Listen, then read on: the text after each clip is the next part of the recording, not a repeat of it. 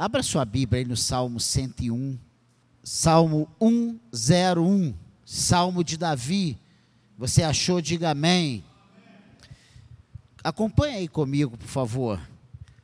Cantarei a bondade e a justiça, a ti, Senhor, cantarei. Atentarei sabiamente ao caminho da perfeição. Ó, oh, quando virás ter comigo? Portas adentro, em minha casa, terei coração sincero. Não porei coisa injusta diante dos meus olhos. Aborreço o proceder dos que se desviam. Nada disto se me pegará. Longe de mim o coração perverso. Não quero conhecer o mal. Ao que as ocultas calunia o próximo, a esse destruirei. O que tem olhar altivo e coração soberbo, não o suportarei. Os meus olhos procurarão os fiéis da terra, para que habitem comigo. O que anda em reto caminho, esse me servirá. Não há de ficar em minha casa o que usa de fraude, o que profere mentiras não permanecerá ante os meus olhos. Manhã após manhã destruirei todos os ímpios da terra, para limpar a cidade do Senhor dos que praticam a iniquidade. Amém, igreja? Que o Senhor abençoe a leitura da Sua palavra. Amém?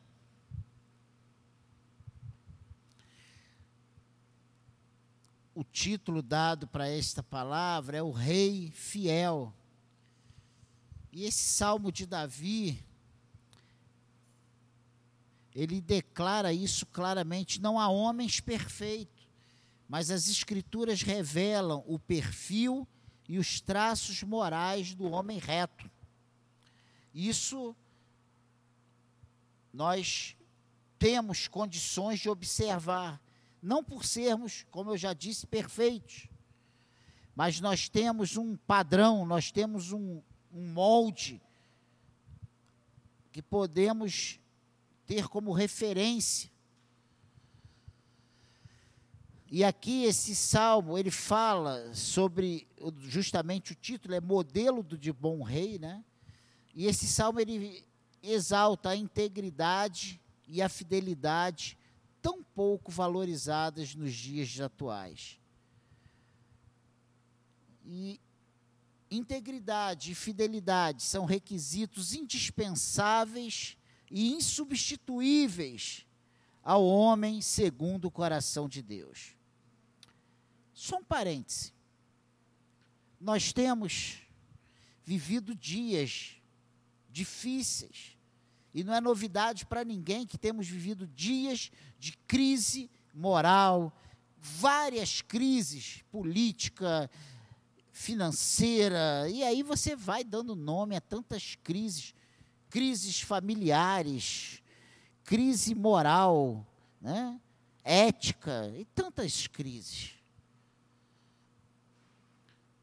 E nós temos, como seres humanos, a tendência a dar pouca importância à integridade e fidelidade. Irmãos, como nós temos visto essa crise aflorar da noite para o dia.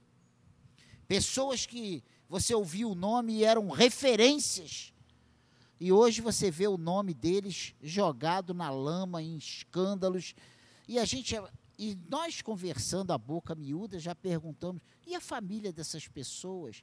E os amigos? Os pais? Mas quando nós nos voltamos para a palavra de Deus, nós vemos que isso é mais comum do que nós pensamos. E está registrado aqui para nós a integridade e a fidelidade muito pouco valorizado nesses dias atuais, mas são requisitos indispensáveis, insubstituíveis, não para o político, não para o homem lá fora, mas para o homem segundo o coração de Deus. Precisamos aprender a viver como autoridade, sem se corromper. E esse Salmo 101 nos mostra o modelo do bom rei. Este salmo escrito por Davi e que é tão atual. E ele nos dá oito, oito requisitos desse rei fiel, de como esse homem, segundo o coração de Deus, deve se portar, coisas que ele deve buscar para a sua vida. E logo aqui no versículo 1, olha o que ele diz aqui: Cantarei a bondade e a justiça, a ti, Senhor, cantarei. Ele fala do equilíbrio de um rei diante dos olhos de Deus. Ele diz que cantaria, cantará a bondade e a justiça. Ele fala de duas coisas muito difíceis no caráter de uma pessoa ou mudando, não muito difícil, mas que deveria ser facilmente achado numa pessoa de bem, numa pessoa que tem o coração segundo o coração de Deus. Ele fala de bondade e justiça. Ele fala de equilíbrio. Ele faz uso do juízo, mas também da misericórdia, não aceita injustiças, porque ao mesmo tempo que ele é bom, ele é justo. A autoridade máxima nas monarquias emanava do rei. Ele decidia punir ou perdoar. E Davi, com esse modelo na cabeça, ele diz: Cantarei a bondade e a justiça, a ti, Senhor, cantarei. Ele fala que a palavra-chave desse versículo 1 é equilíbrio. O homem que tem o coração de Deus e consegue equilíbrio entre a bondade e a justiça, ele será um homem bem-sucedido. Equilíbrio. Tem faltado isso aos casais, às famílias, aos homens, às mulheres, aos homens no contexto, né? Geral do ser humano, tem faltado equilíbrio. Nós temos visto essa falta de equilíbrio até mesmo nas lideranças evangélicas, no povo de Deus, nos casamentos. Meu Deus, como nós temos visto falta de equilíbrio. Essa falta de equilíbrio nas decisões, nos posicionamentos, nas posturas, né? Tem sido motivo de muita bola fora, tem sido motivo de muitas situações vexatórias. Porque nós temos, nos dias pós-modernidade, visto uma sociedade desequilibrada, faltando o equilíbrio. E aqui Davi fala: Cantarei a bondade a justiça, a ti, Senhor, cantarei. A segunda coisa interessante que nós vemos aqui está no versículo 2. Ele diz: Atentarei sabiamente ao caminho da perfeição. Ó, oh, quando virás ter comigo portas adentro em minha casa, terei coração sincero. Olha que coisa interessante. Atentarei sabiamente ao caminho da perfeição. E ele fala aqui sobre uma decisão em andar com retidão e inteligência. Atentarei sabiamente ao caminho da perfeição. A pergunta para nós nessa noite é: nós temos nos preocupado com isso?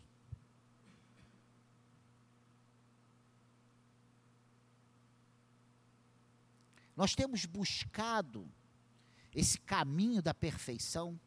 Irmãos, preste atenção. Nós temos buscado esse caminho da perfeição na nossa vida profissional? Nós temos buscado esse caminho da perfeição na nossa vida cristã, religiosa? Nós temos buscado esse caminho da perfeição no nosso relacionamento familiar? Nós temos buscado esse caminho da perfeição no nosso casamento?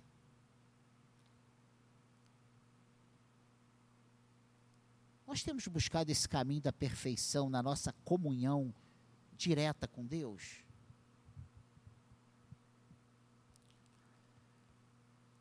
O que o salmista está dizendo aqui é, é uma coisa tipo, parafraseando, decido andar com retidão e inteligência. Quero comigo a presença de Deus. É isso que ele está dizendo aqui. Mesmo em meio à minha família, em minha privacidade, conservarei um coração sincero, uma consciência tranquila. É isso que ele está dizendo aqui. Atentarei sabiamente ao caminho do Senhor, ou caminho da perfeição. Ó, oh, quando virás ter comigo? Portas adentro em minha casa. E ele diz: terei coração sincero. Olha que coisa interessante. Vê se não é isso que ele está dizendo. Fique, eu, eu decido, eu quero, eu quero isso para a minha vida. Mesmo sendo rei, Davi temia a Deus. Mesmo sendo rei, Davi sabia com que, de que forma chegaria diante do Senhor, e esse chegaria diante do Senhor, entenda.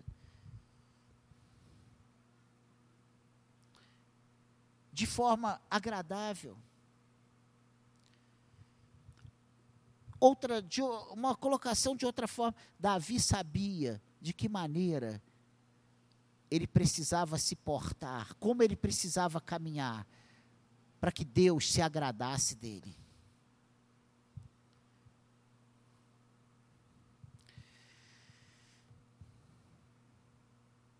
Será que nós, nos dias de hoje, nessa vida, não é mais nem corrida, é uma coisa avassaladora, né? Nós temos vivido dias frenéticos. Nós temos nos preocupado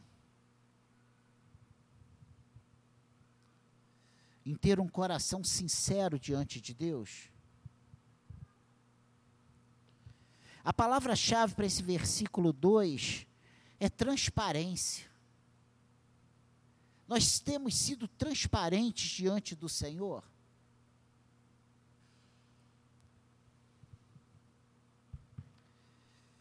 Então, o versículo 1 fala de equilíbrio, o versículo 2 falando de transparência.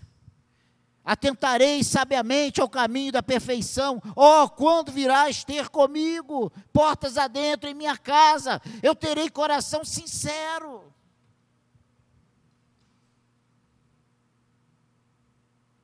Fala de transparência.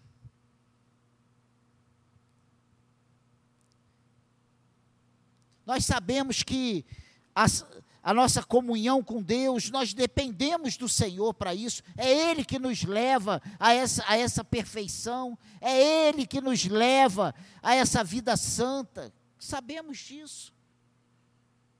Mas tem a nossa coparticipação nisso. Nós temos pedido isso, nós temos nos preocupado com isso. Nós temos o entendimento que servimos a um Deus santo, a um Deus que vê todas as coisas.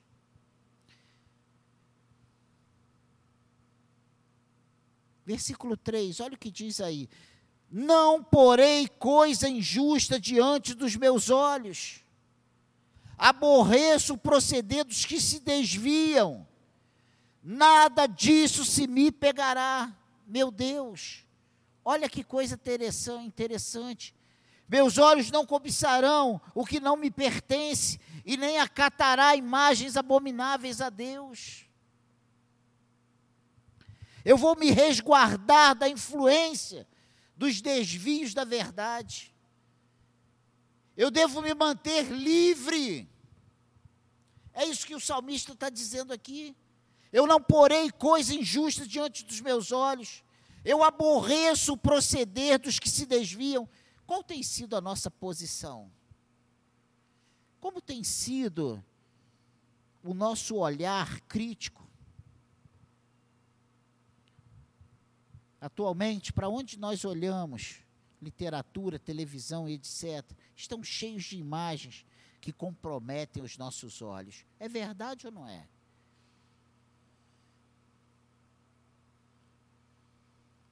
Olha o que diz aqui a segunda de Pedro, bem aqui no finalzinho da Bíblia. Segunda carta de Pedro, segunda de Pedro 2, versículo 14.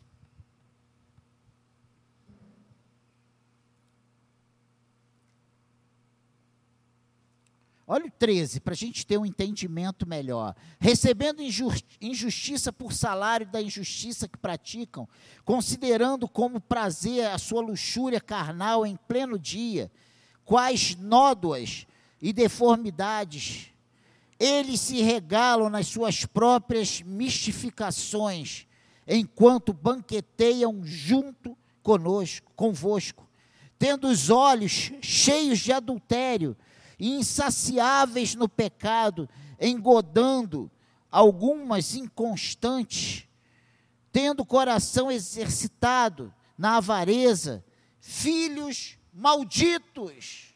Meu Deus! Falando a respeito dos falsos mestres, seu caráter, obras, e o justo castigo, ele vem falando que assim vive um homem, longe do caminho do Senhor, longe de ser um homem que vive uma vida reta, que tem um coração segundo o coração de Deus. E ele diz aqui nesse versículo 3 do Salmo 101.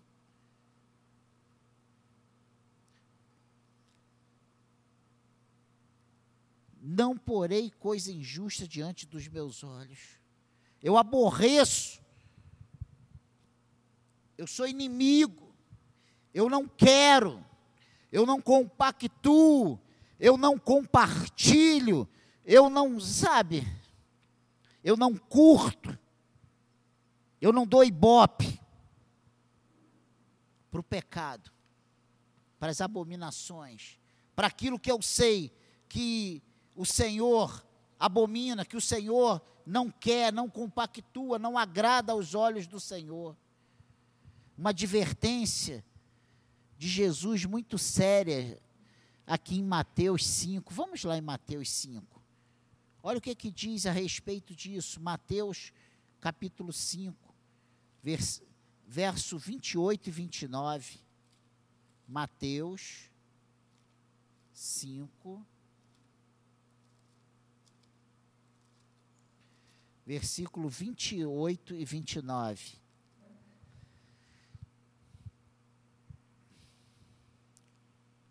Ouviste que foi dito, 27, não adulterarás, 28. Eu, porém, vos digo: qualquer que olhar para uma mulher com intenção impura no coração, já adulterou com ela. Se o teu olho direito te faz tropeçar, arranca-o e lança-o de ti, pois te convém que se perca um dos teus membros e não seja todo o teu corpo lançado no inferno. Essa advertência de Jesus aqui, que eu digo, reputo como muito séria,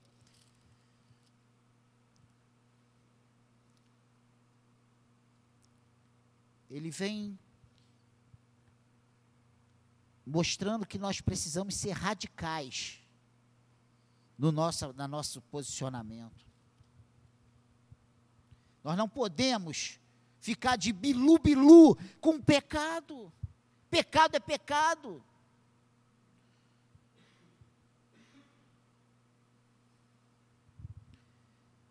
Você quer um outro exemplo? Jó.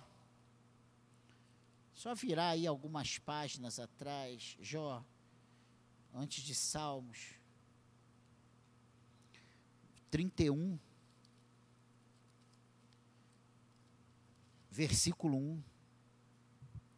Olha o que Jó declara sua integridade. Ele diz o seguinte: Olha, eu fiz aliança com meus olhos, como, pois, os fixaria eu numa donzela? que que Jó está dizendo aqui? Que ele tinha feito uma aliança de abominar isso, não olhar para uma mulher com olhos impuros. A palavra-chave desse versículo 3, desse Salmo 101, é santificação, irmãos. O salmista diz para o Senhor: Olha, quando você vai vir na minha casa, quando você terá, sabe, uma comunhão íntima comigo, eu não porei coisa injusta diante dos meus olhos. Eu aborreço o proceder dos que se desviam. Nada disso se me pegará. Ele fala para Senhor: olha, o Senhor não vai encontrar isso em mim. Ele fala sobre a santificação. Uma palavra que parece estar em, não está em voga hoje. Uma palavra que os cristãos não têm se preocupado, dado o devido valor. O Senhor ainda exige de nós a santificação, sem a qual ninguém verá o Senhor, irmãos. Essa palavra não é para a gente sair daqui dura palavra, não. É uma, é, uma, é uma advertência. É uma advertência que tem procedimento procede, tem o seu lugar.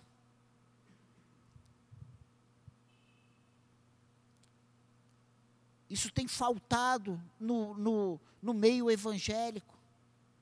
Nós temos nos preocupado com tantas coisas, mas não temos nos preocupado com a nossa postura, com a nossa vida. O Senhor nos chamou para sermos o padrão para esse mundo. E é isso que eu queria que você compreendesse. Nós fomos chamados para ser sal e luz. Olha que coisa interessante. Ou seja, nós seremos padrão.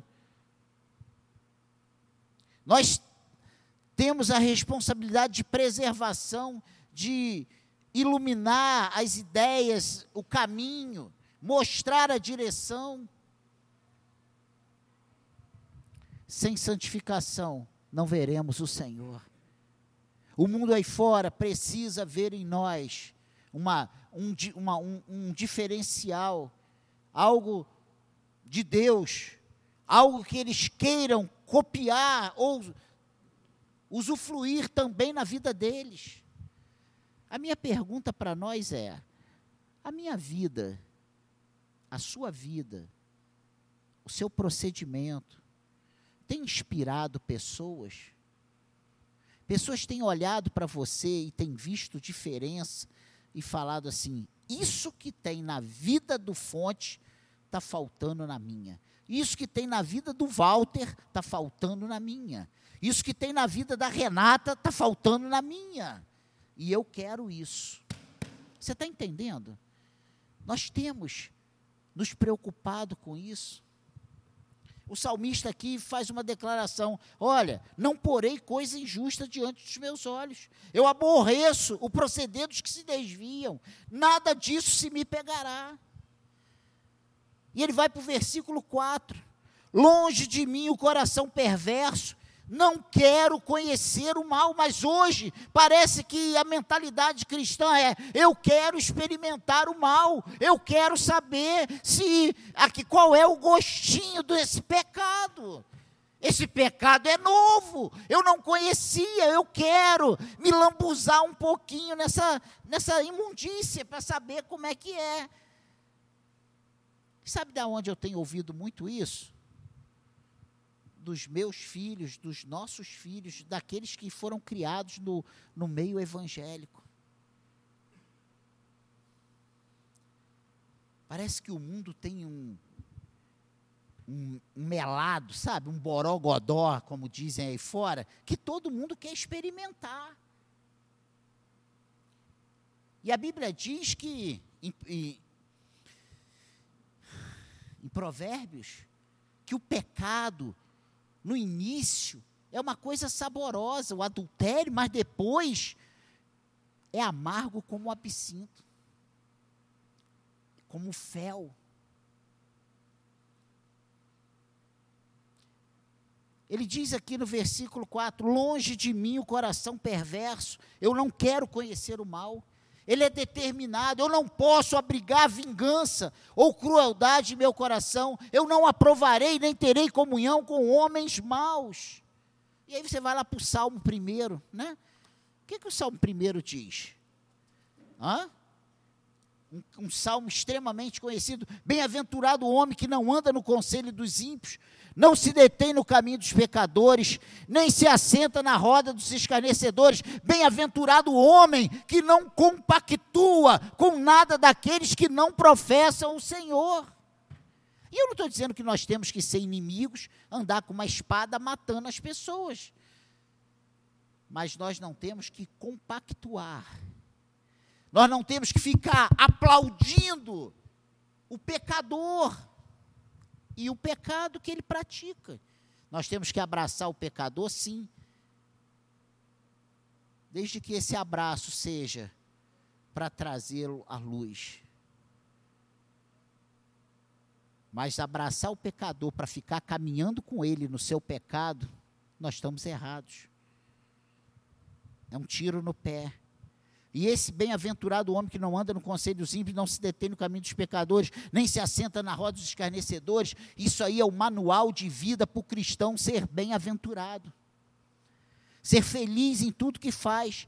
E diz o 3, ele é como árvore plantada junto à corrente de águas, que no devido tempo dá o seu fruto e cuja folhagem não murche, tudo quanto ele faz será bem-sucedido. Queremos ser bem-sucedidos como cristãos, mas não queremos nos desvencilhar da roda dos, dos pecadores, do caminho dos escarnecedores, sabe?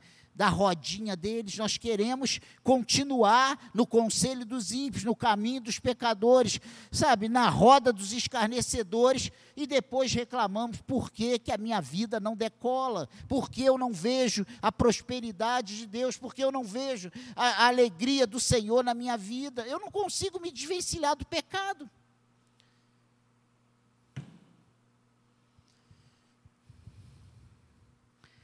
Domingo, eu estou na casa do Senhor, com uma cama amarrada nas minhas costas. Mas sábado, eu estou a noite toda no funk, no pagode, né? Tem o Vitor Pagodinho, né? Tem, tem os que gostam. Mas isso não condiz com a nossa nova natureza. Eu acho que perto de mim, do Etevaldo, poucos aqui, acho que quase mais ninguém gostava tanto de uma cerveja, de uma bebida quanto eu e ele. Ele acho que era ainda mais do que eu.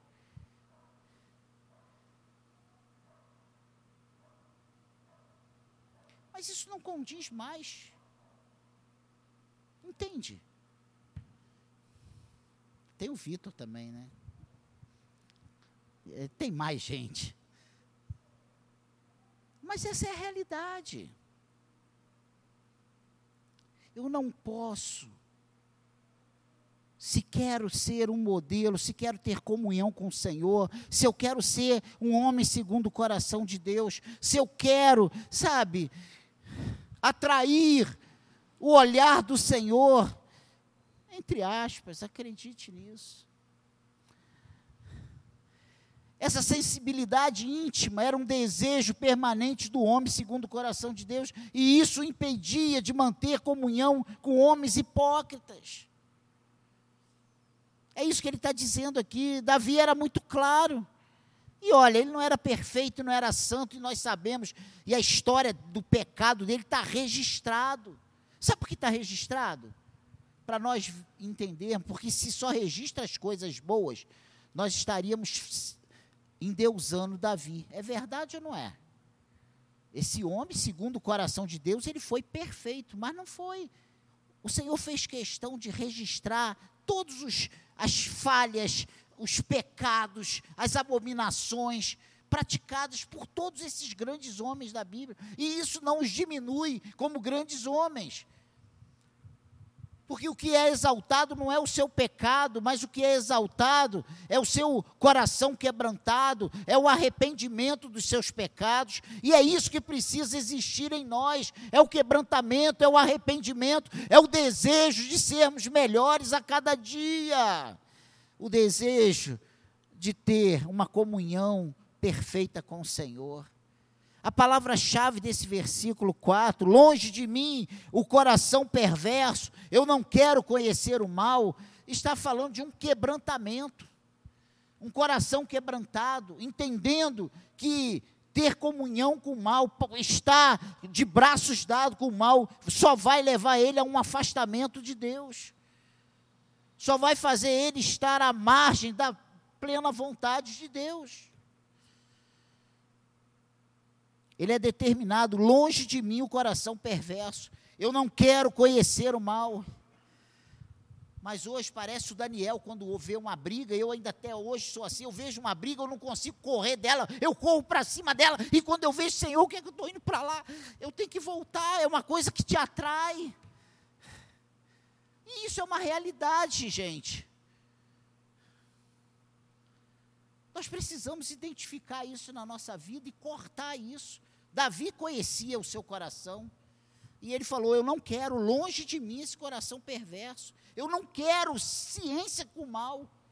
Deixa o mal para lá, eu não tenho nada com isso. E olha o que ele diz aqui no 5: Ao que as ocultas calunia o próximo, a esse destruirei. O que tem olhar altivo e coração soberbo, não o suportarei.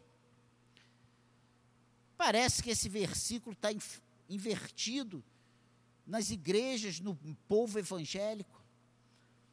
Quando o Senhor diz: resistir o diabo e ele fugirá de vós, nós resistimos ao Senhor e nos apegamos ao inimigo.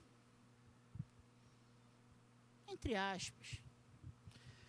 Ele está dizendo aqui nesse versículo 5 que os caluniadores e difamadores não terão o meu apoio. E se permanecerem assim, me afastarei deles. Os orgulhosos e prepotentes não me servirão de exemplo. Certos crimes eram punidos exemplarmente nos tempos da lei. E ele fala aqui que o que as ocultas calunia o próximo, a esse destruirei. O que tem olhar altivo e coração soberbo, não o suportarei. A palavra-chave desse versículo 5 é separação. Nós precisamos saber com quem temos que andar. A Bíblia diz que as más conversações corrompem os bons costumes. Mas nós continuamos. Fazemos questão de estar juntos, de braços juntos. Estamos assim, miga, miga estamos aqui, miga. E estamos lá, coladinho. É miga para lá, miga para lá, miga para lá, miga. O Senhor fala aqui, ó, eu não quero, é longe de mim. Os perversos, eu não quero conhecer o mal. Ao que as, calu, as ocultas caluniam o próximo, a esse destruirei. O que tem olhar altivo e coração soberbo, não suportarei. Eu não quero comunhão.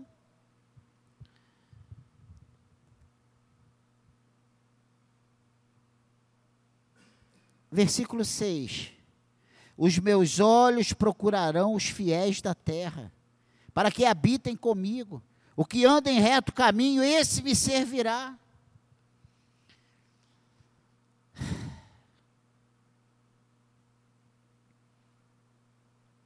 E aí eu vou falar uma coisa que parece, pode escandalizar alguns, mas vale a integridade que a cultura.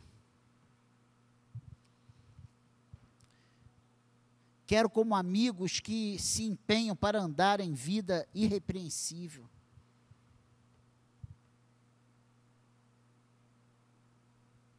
A fidelidade é virtude incomparável.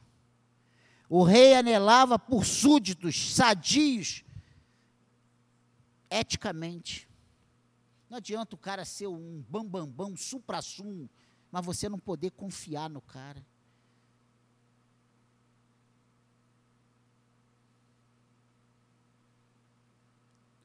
Cara ser um traíra.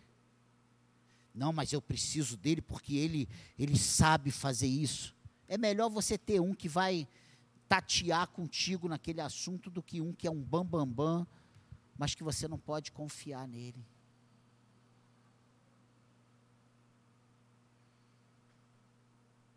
A palavra-chave desse versículo 6 é seleção.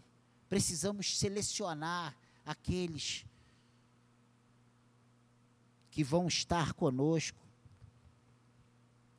Os meus olhos procurarão os fiéis da terra para que habitem comigo, para que andem junto comigo, para que estejam onde eu estou. O que anda em reto caminho, esse me servirá. Não, não necessariamente o melhor, não necessariamente o mais capaz, mas aquele que realmente estiver do meu lado, vestindo a minha camisa.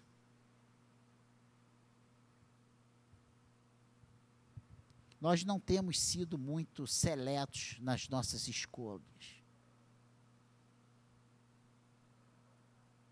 Nós muitas vezes usamos os mesmos princípios do político. Ah, é um ladrão, mas faz. Quantas vezes nós já votamos assim? Eu já votei assim.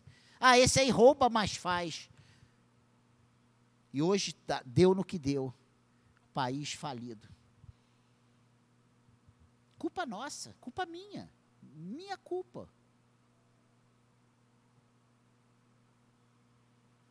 E na nossa amizade? Ai, mas eu gosto tanto dele, é tão bonzinho. O cara só vive, mas é tão bonzinho. E a gente vai dando, alimentando. Falando, foi até um. O princípio, né? Foi assunto hoje lá na nossa reunião. Seleção. Versículo 7, olha o que diz: Não há de ficar em minha casa o que usa de fraude, o que profere mentiras, não permanecerá ante os meus olhos. Parece que está escrito na Bíblia que no céu entrará os mentirosos, os adúlteros. A Bíblia está dizendo que não entrará, não herdará, não entrará, não terá no céu. Irmãos, é não terá. Então, vamos vamos abominar. Longe de vós a mentira.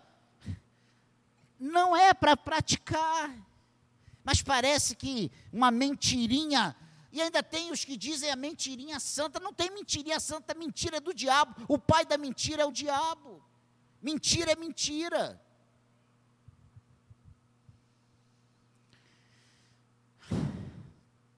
Os traidores e mentirosos não terão meus elogios. É isso que o salmista está dizendo. Nem a confiança de terem a comunhão comigo e minha família. O rei despedia de seus serviços os que traíssem a sua confiança. O rei Jesus julgará os mentirosos no juízo final, Apocalipse 21, 8. Eu vou ler para você, não precisa ir lá não, é muito longe. Apocalipse é lá no final da Bíblia. Deixa que eu vou. Apocalipse 21, 8.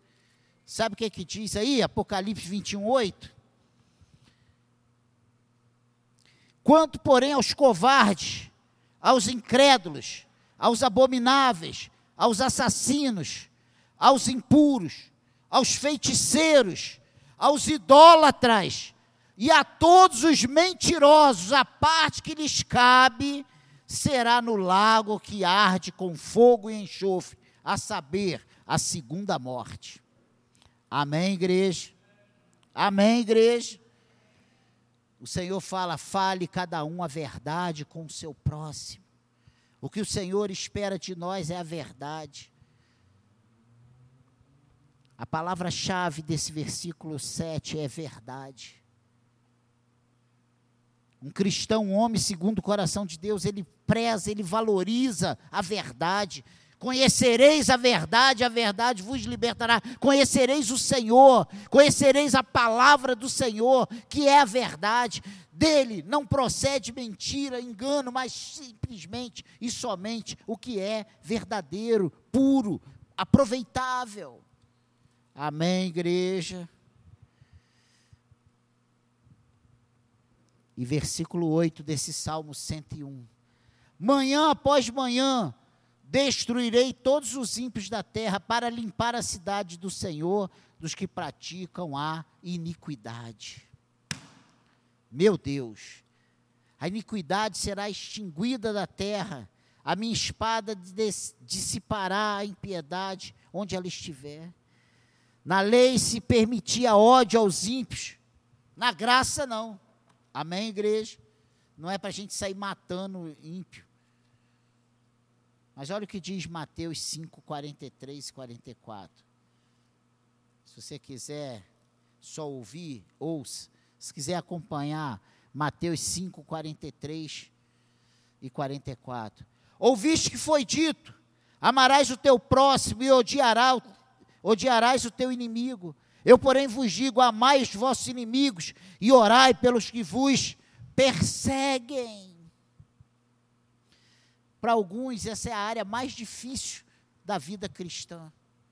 Para quem é violento, para quem é sanguíneo, amar o, o, o inimigo é a coisa difícil demais. Orar pelos que nos perseguem, e não é aquela oração, Senhor, mata, esfola e escalda. Não, é Senhor, abençoa, salva e transforma.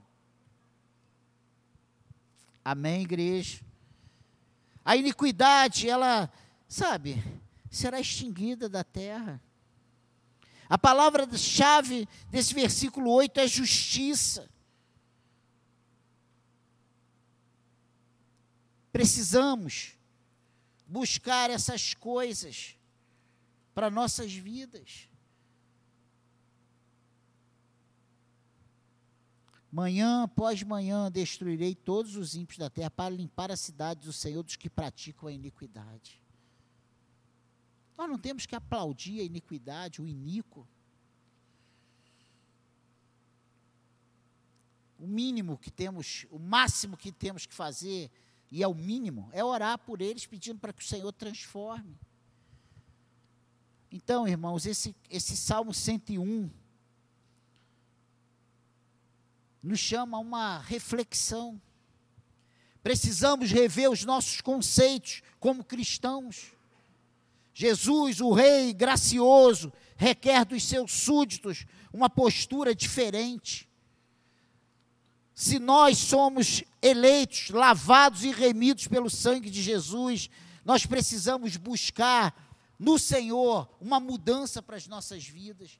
Nós não temos que nos conformar, ah, eu sou assim. Não saia da vossa boca palavras torpes. Então nós precisamos cuidar do nosso andar, do nosso falar, do nosso proceder, se é que somos de Deus. Se queremos realmente desfrutar desse privilégio que é ser o povo de Deus. É um privilégio, irmãos. É um privilégio. É um privilégio que vem graciosamente. Nós não pagamos por isso. Nós não fazemos nenhum esforço para termos isso. Isso foi nos dado gratuitamente através do sacrifício, da escolha soberana de Cristo, do sacrifício de Jesus ali na cruz do Calvário por nós. Nas palavras desse salmo, temos o solene exemplo de Davi, como se empenhou para ser um servo de Deus entre as pessoas mundanas. Mesmo esse homem que depois lá foi ver a mulher do servo e matou o cara e fez um filho nela, um pecado abominável. Mesmo esse homem, ele teve muitas oportunidades antes de ser rei de matar o seu o, o seu opositor. Né? Saul, ele era perseguido. Deus duas vezes dentro da caverna deu a chance dele acabar com duas vezes, não, uma vez na caverna e a outra ele dormindo no, no meio do acampamento. Ele vai lá com um homem dele de confiança. Ele pega a lança, ele pega o cantil de água do rei, ele poderia ter cravado a espada em Saul e ter matado Saul. Talvez eu diria, glória a Deus, Deus me deu a chance, meu inimigo aqui, eu passava a espada. Davi falou: longe de mim tocar no ungido do Senhor. Ele temia, ele entendia quem era Deus. O meu desejo nessa noite é que o Senhor, sabe, fale ao nosso coração, que nós saiamos daqui temendo esse, esse rei poderoso, soberano, esse rei que requer de nós equilíbrio, transparência, sabe, santificação, quebrantamento, separação, seleção, verdade, justiça. Esse rei que exerce todos esses, esses, esses atributos na nossa vida, ele faz isso com a gente tempo inteiro. Ele usa desses atributos em nós e para nós todos os momentos.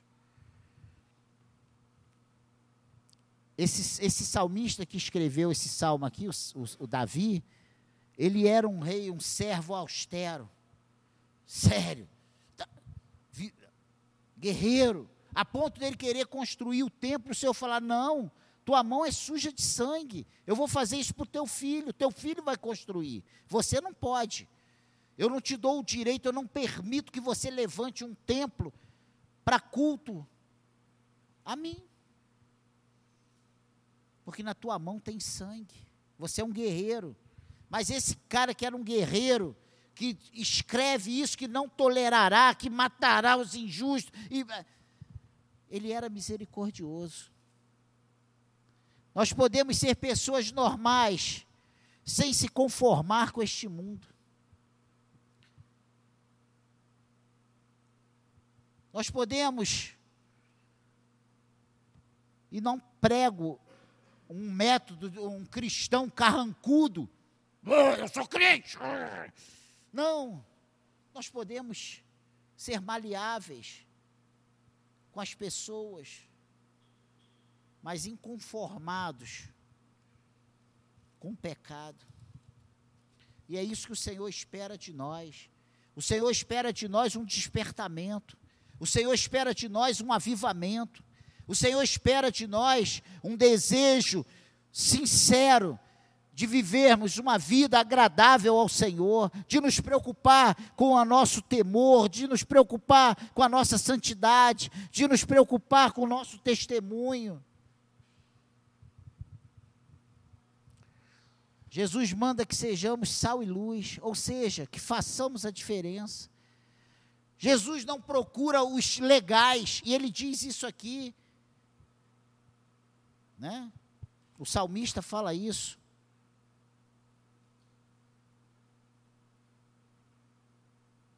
Os meus olhos procurarão os fiéis da terra.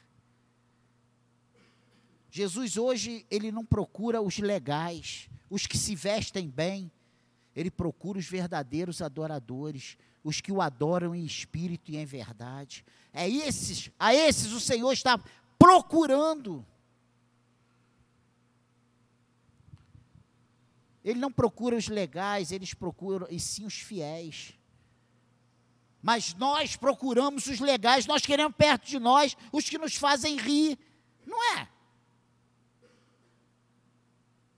Quanto mais somos agradáveis, mais amigos temos. Quanto mais concordamos com as coisas erradas, mais aceitos somos. Mas o Senhor não nos chamou para isso, o Senhor nos chamou para que o certo seja certo e o errado seja errado. Para entre o que o, as pessoas dizem e o que Deus diz, nós ficarmos com o que Deus diz. Amém, igreja? Está entendendo isso? Que Deus nos ajude a sermos e fazermos o que é correto aos olhos do Senhor, e até para isso precisamos da ajuda do Senhor, até para isso precisamos do despertar do Senhor para fazermos o que é certo. Irmãos, e para fazer o que é certo, vai desde o que vestimos até o que falamos.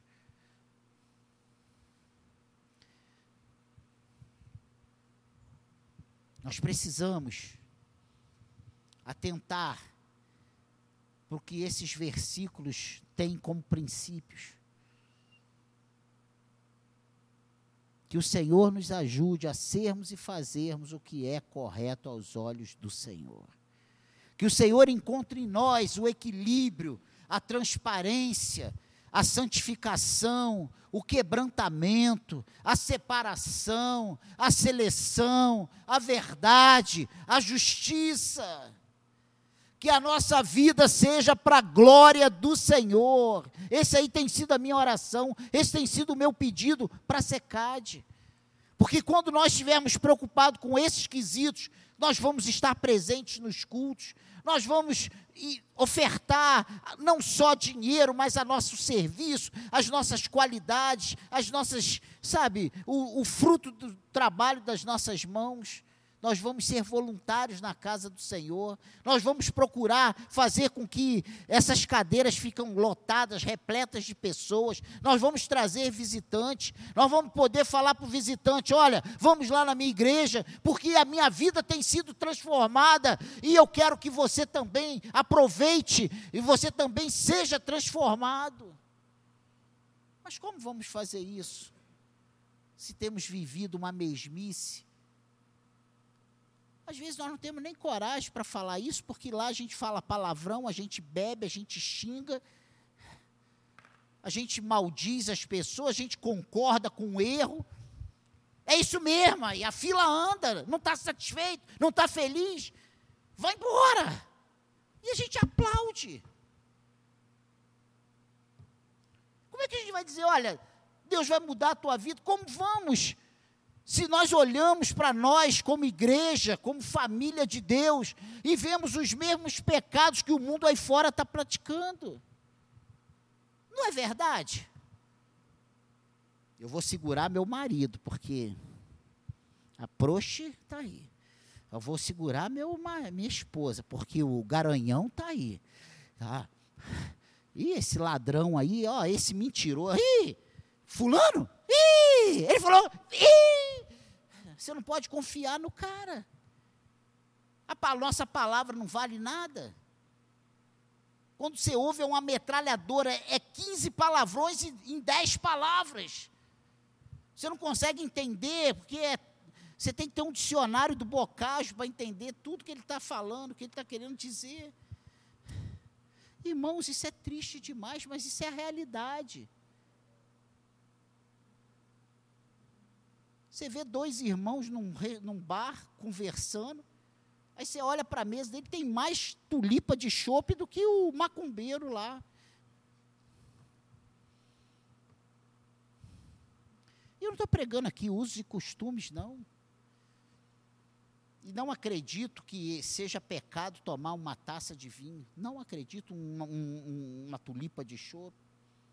E eu não é isso é o ambiente, é, o, é aonde fazemos, é como fazemos, é com quem fazemos, é o nosso testemunho. E tudo é lícito, mas nem tudo nos convém. Tudo é lícito, mas nós não precisamos nos deixar, sabe? Nós não somos, não podemos ser escravizados por nenhuma coisa que gostamos. Tem coisas que são lícitas. Eu já tive vontade de não vir para o culto pregar para soltar pipa, para ir para o festival de pipa. Nunca fui. Parece uma idiotice, não é? É uma coisa boçal. Mas é o meu desejo.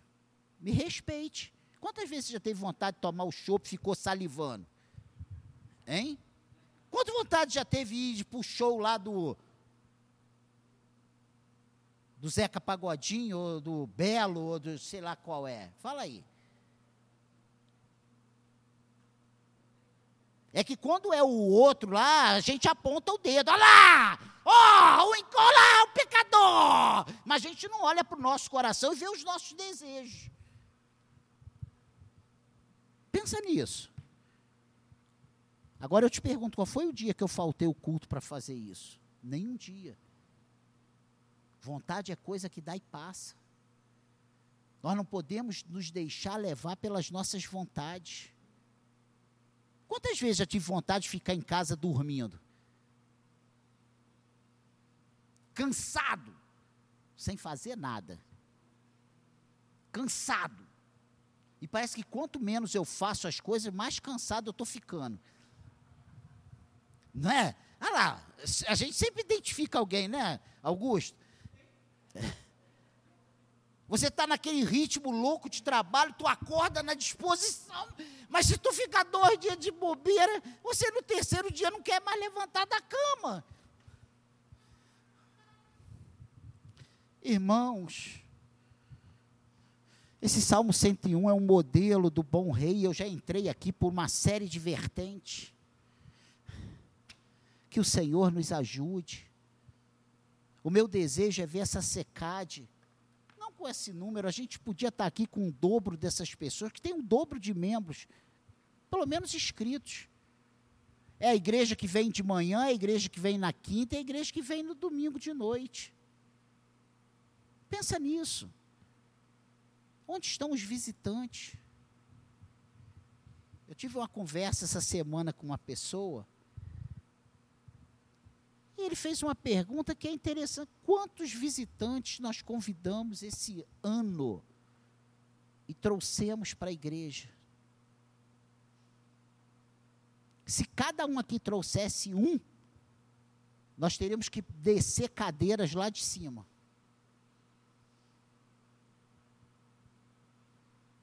Ah, isso aí é problema do pastor. Eu já vou ao culto uma vez na semana. Eu já dou até oferta e dízimo.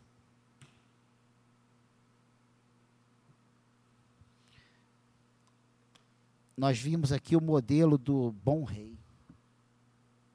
O Senhor espera isso da minha vida, mas espera isso da sua vida também. Que o Senhor nos ajude, que o Senhor nos perdoe a falta de entendimento, que o Espírito Santo fale ao nosso coração, que a nossa vida possa ser agradável ao Senhor. Uma coisa é certa, nós não deixaremos de ter problemas. Você que não veio hoje pela manhã, ouça a mensagem. Parece que é uma, é uma coisa tão atual. Eu falei de quando Jesus entra nas tempestades das nossas vidas. E se nós conversarmos com 15 casais, 20 vão responder que estão no meio da tempestade, seja, de seja doença, seja financeira. É isso mesmo. Você conversa, chama 15 para conversar e os 20 dizem. É mais do que o que tem sido unânimes problemas, todos os casais passando por problemas. Quando não é no casamento, é na vida financeira, quando não é na vida financeira, é com os filhos, é com os parentes. É, quando não é nada disso, é, é você mesmo com Deus. É você com. E quando é você com você mesmo? Aí fica mais difícil ainda. E é a coisa mais normal que nós estamos encontrando. São pessoas insatisfeitas consigo mesmo. Pessoas que não veem motivos, explicação, razão para viver. Pessoas que estão sentadas semanas após semanas ouvindo pregações, mas que estão, sabe, o coração coberto por uma insatisfação ampla, geral e irrestrita pessoas insatisfeitas, se denominando cristãs, onde o reino de Deus é de paz, justiça e alegria do Espírito Santo. Olha a incoerência, olha a controvérsia. Pregamos um reino de paz, justiça e alegria e vivemos uma verdadeira melancolia, uma insatisfação, uma depressão profunda. Como? Tem alguma coisa errada nesse reino? Tem ou não tem? Está no Evangelho? Está na palavra? Não está na palavra. Esse problema está com a gente. Está no nosso coração. Está na nossa maneira de vermos as coisas. E essa palavra de manhã responde bastante coisa, pelo menos na minha visão, em relação a esse assunto. Que Deus nos abençoe. Curva a tua cabeça, eu quero orar. Senhor, eu peço a tua ajuda para que possamos, ó Deus, viver de modo digno do Evangelho, Senhor. Eu peço, Senhor, que o Senhor encontre em nós ou nos dê o equilíbrio, a transparência, a, a santificação, o quebrantamento, a separação, a seleção, a verdade, a justiça, que essas qualificações sejam encontradas em nós, no nosso dia a dia, na nossa maneira de ver as coisas, que sejamos justos, Senhor. Como temos sido injustos na tua casa, parece que é predominante no teu reino. Nós ouvimos só um lado da história, nós tiramos conclusões por um lado da moeda apenas. Nós nos precipitamos, fazemos julgamentos, nós não ouvimos os dois lados, nós não buscamos a verdade, nós tomamos partido, Senhor. Eu peço a tua ajuda. Que o Senhor tenha misericórdia de nós. Que o Senhor nos ajude a sermos os cristãos que o Senhor espera que sejamos. Eu te agradeço, Senhor, porque até aqui o Senhor tem nos ajudado. Eu te agradeço por esse por essas duas palavras nesse domingo, Senhor. Que o teu Espírito Santo possa alcançar o nosso coração e causar o impacto, a mudança necessária, o choque que nós precisamos, Senhor, tomar, levar, para que a nossa vida mude, para que o Senhor seja engrandecido e glorificado em nós. Ah, Pai querido, nos ajude. O nosso propósito é no dia do juízo no dia da tua volta, nós ouvirmos do Senhor: entre benditos de meu Pai, entre para o gozo do seu Senhor. Esse é o objetivo de estarmos na tua casa, de sermos teus filhos. Nos abençoe e seremos abençoados. Pai querido, em nome de Jesus, Cuida de cada um aqui, Senhor. Sonda cada coração, tira o que precisa ser retirado, acrescenta o que precisa ser acrescentado, transforma o que precisa ser transformado.